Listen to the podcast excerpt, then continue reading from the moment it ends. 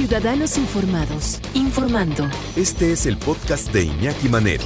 88.9 Noticias. Información que sirve. Tráfico y clima cada 15 minutos.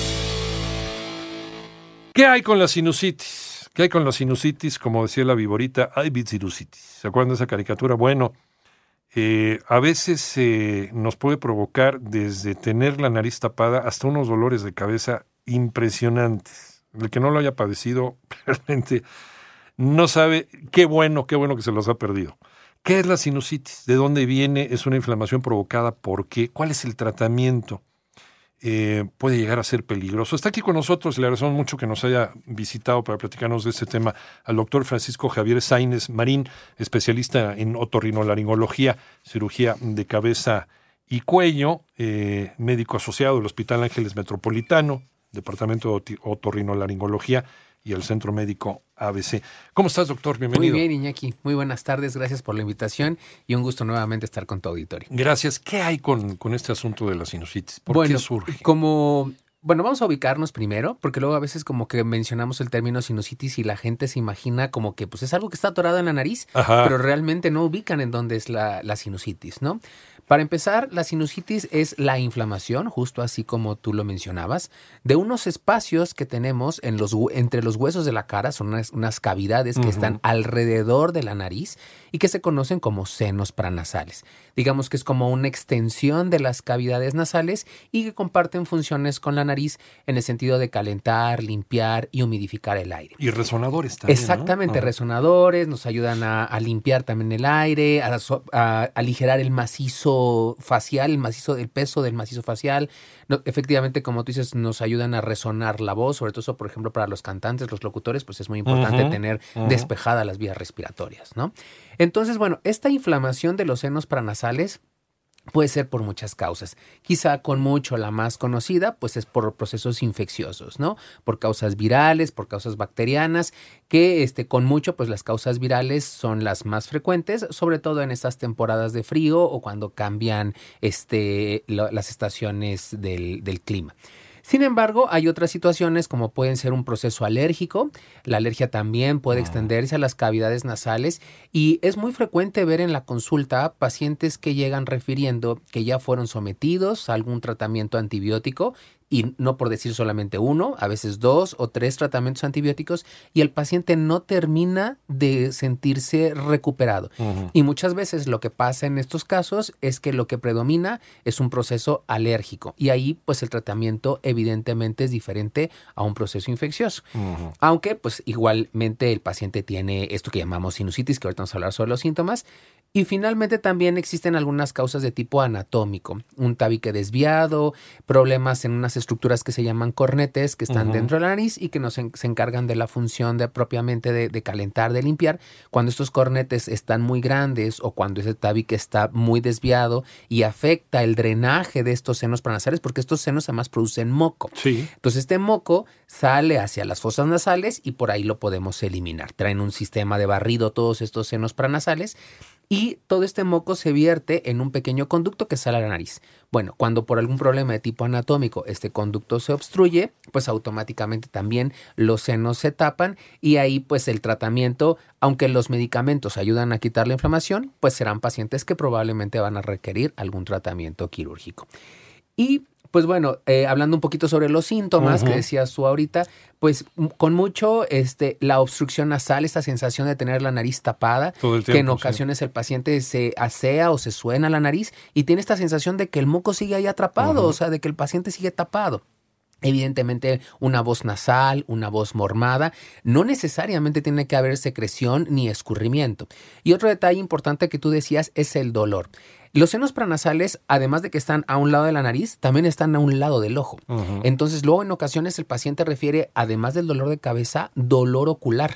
Y generalmente cuando ya hay dolor ocular, aguas, porque probablemente ese paciente se puede estar complicando con otra cosa. Ajá, entonces es importante acudir con, con el médico. O en la frente. Eh, o en la frente. En esta parte de la máscara. Exactamente, por arriba de los ojos, por arriba de las cejas. O a veces el paciente también puede referir dolor entre los ojos y el tabique, la nariz. Sí. Y cuando, por ejemplo, se afectan unos senos que están aquí abajo, abajo de los ojos, que se llaman senos maxilares, el paciente puede tener la sensación como si hubiera dado un golpe en la cara o incluso molestias en la encía superior. Muchas veces el paciente va con el dentista pensando que lo que trae es un problema en las muelas de la arcada dentaria superior y realmente las muelas están bien. Lo que trae es un problema de sinusitis que generalmente cuando el odontólogo toma sus placas panorámicas, pues ahí se da cuenta que los, los dientes están bien y el problema es básicamente en los senos. Incluso hasta un movimiento brusco de cabeza te puede desencadenar un dolor de cabeza. Sí, de hecho, por ejemplo, sobre todo cuando el paciente se agacha por esta cuestión de una valsal, bueno, le llamamos valsalva, que es este agacharse, se genera una presión negativa y todo esto genera mucho dolor.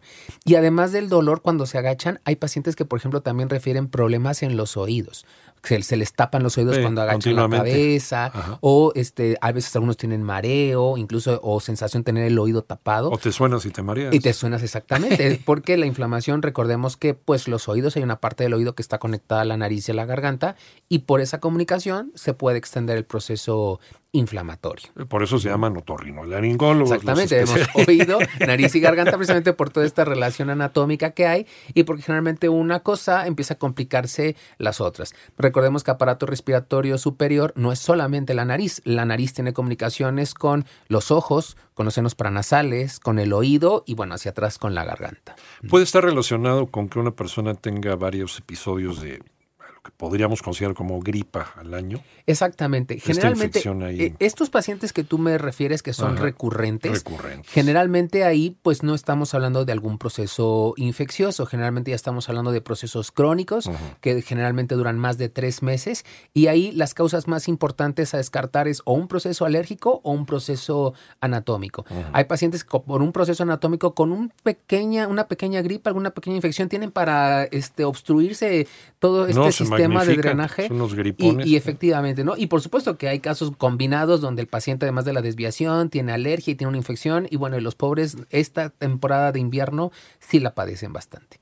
Puede haber múltiples causas para la, sinusitis, incluso puede ser también eh, ambiental, ¿no? Puede ser, por ejemplo, síndrome de, edificio enfermo, ya estamos platicando los aires acondicionados la mala ventilación del lugar en donde estás te puede provocar este, este asunto alérgico.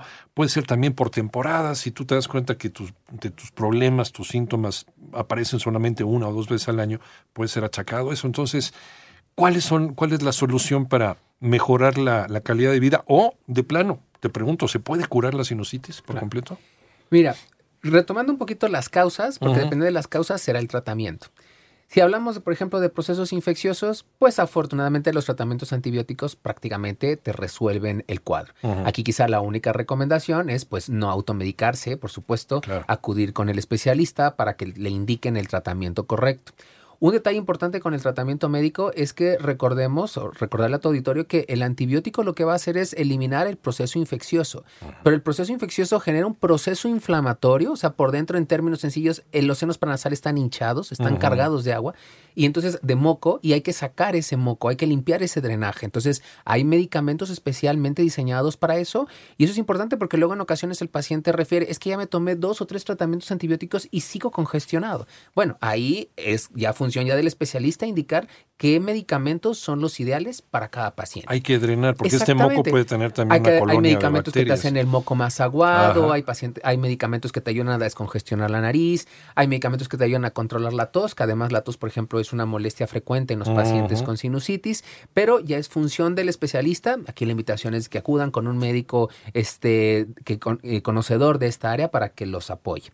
En el caso de, las, de los problemas ambientales, que ahí entran, por ejemplo, las causas alérgicas, pues bueno, si uno ya identifica que, por ejemplo, es el aire acondicionado, que es el humo del tabaco, que es la presencia de algún animalito, un perro, un gato que genera alguna cuestión de congestión nasal, pues bueno, en estos casos, pues eliminando el proceso este, o el agente que me está generando ese problema, pues el paciente este, refiere mucha mejoría. A veces es necesario apoyarse con el especialista también para encontrar qué medicamento es el que puede ayudar a controlar esta alergia, que muchas veces, como tú dices, es por temporadas. Pasa la temporada de frío y generalmente pues ya con el calorcito y todo, el paciente ya prácticamente se la pasa bastante a gusto hasta el próximo invierno. Entonces, generalmente en esos casos, pues lo que se recomienda es acudir con el especialista, igual y a lo mejor lo que requiere es un tratamiento preventivo para no padecer todas estas molestias durante los meses de invierno. Y finalmente, bueno, existe un grupo muy selecto, porque tampoco es para todos el, el tratamiento quirúrgico, que a lo mejor probablemente van a requerir alguna, este, alguna cirugía Corrección. reconstructiva, alguna corrección del tabique, este, una aspiración de los senos paranasales, que además en la actualidad la cirugía de los senos paranasales es un procedimiento relativamente sencillo para el paciente.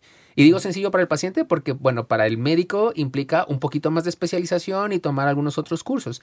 Pero ahora ya en la actualidad, a través de una camarita que se mete dentro de las fosas nasales, que llamamos cirugía endoscópica, tenemos pinzas, cánulas que nos permiten asear y corregir Ajá. todas las alteraciones anatómicas que estén dentro de la nariz y los senos paranasales. Antes te raspaban, ¿no? El Bueno, hueso, antes se no hacía una, una incisión, una herida por debajo del labio, se levantaba la piel, se tenía que hacer un pequeño orificio en, en el hueso maxilar, que es donde están los senos paranasales, que es el seno maxilar es el que más frecuentemente se, se inflama. Ujú. Y bueno, la recuperación eran como de tres a cuatro meses, se quedaba anestesiada como toda Rocky. esa zona, Sí. inflamados. Y en cambio, con estas nuevas técnicas, pues prácticamente el paciente en dos semanas, tres semanas a lo más, ya prácticamente ya está retomando su tren de vida normal. normal. Pero, pues bueno, es importante acercarse con el especialista para que él determine cuál es la causa de la sinusitis y poder brindarle el tratamiento más adecuado para cada caso. Generalmente cuando el paciente es correctamente diagnosticado, es decir, cuando se descubre la causa este, correcta de la sinusitis, el paciente tiene cura. Pero, pues si este, vamos a la automedicación, a lo Claro. que me recomienda la tía, la abuela, la vecina, pues generalmente son pacientes que van padeciendo la sinusitis por meses por meses, hasta que un buen día se complica con alguna cosa o el dolor de cabeza ya es insoportable o la sensación de ahogo es muy intensa por la noche o la tos no los deja, entonces cuando ya acuden con el especialista. Puede ser peligroso para la salud.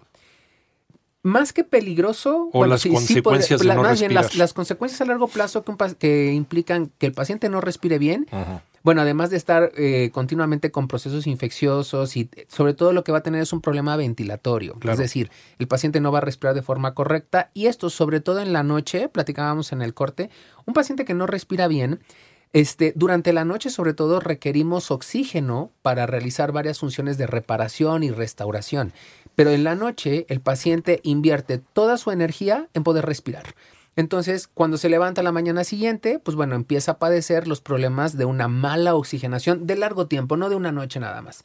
Entonces, el paciente se levanta con dolor de cabeza, se levanta cansado, durante el día se está durmiendo. Y de hecho, está demostrado que, por ejemplo, estos pequeños accidentes que hay en, la, en la vía pública son porque este, son pacientes que probablemente tengan algún trastorno respiratorio. Digo, no podemos generalizar, pero es una causa de que la mala oxigenación repercute en la vida diaria de cada paciente. No te concentras, No no, te no concentras. estás con los cinco sentidos, no tienes que estar, te quedas dormido ¿no? al volante o en el trabajo. O peor aún, bueno, los que acuden a la automedicación con tal de descongestionarse empiezan a consumir medicamentos que tienen otras complicaciones.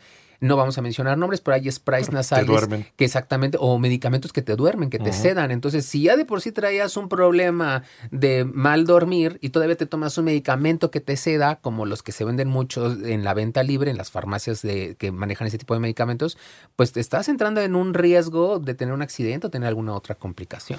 Y para las personas que están escuchando esto, dice, a mí me está pasando y alzan la mano, ¿en dónde pueden visitar al doctor Francisco Javier Sáenz? Claro. Mira, estamos en el hospital este, Ángeles Metropolitano. El número telefónico directo es el 1998 7805 y en el Centro Médico ABC, Campus Observatorio. Este, ahí también tenemos los, lo- no tengo ahorita exactamente el número, pero ahí en el computador nos pueden encontrar. Y los pacientes que nos digan que nos escucharon en tu programa tendrán el 50% de Ah, descuento en la, en la valoración inicial, sobre todo pues para apoyarlos ahorita en este inicio de año que siempre es complicado para todos. Muchas gracias, doctor. Iñaki, un Como placer. siempre, Gracias igualmente. a tu auditorio. y a ver si platicamos más adelante sobre la cirugía de nariz, ¿no? De Será un placer. corrección de tabique y demás. Existen muchos no, mitos No se quiere aventar por eso. Exactamente. Y en la actualidad la verdad es que la Sí. cirugía de nariz es un procedimiento muy sencillo. Mucho más sencillo de lo que nos han platicado. Así es. Para que no, ¿no? parezca que te metiste con el canelo o algo así. Exactamente. Doctor, muchas gracias. Iñaki, un placer. Igualmente, 88.9 Noticias, información que sirve.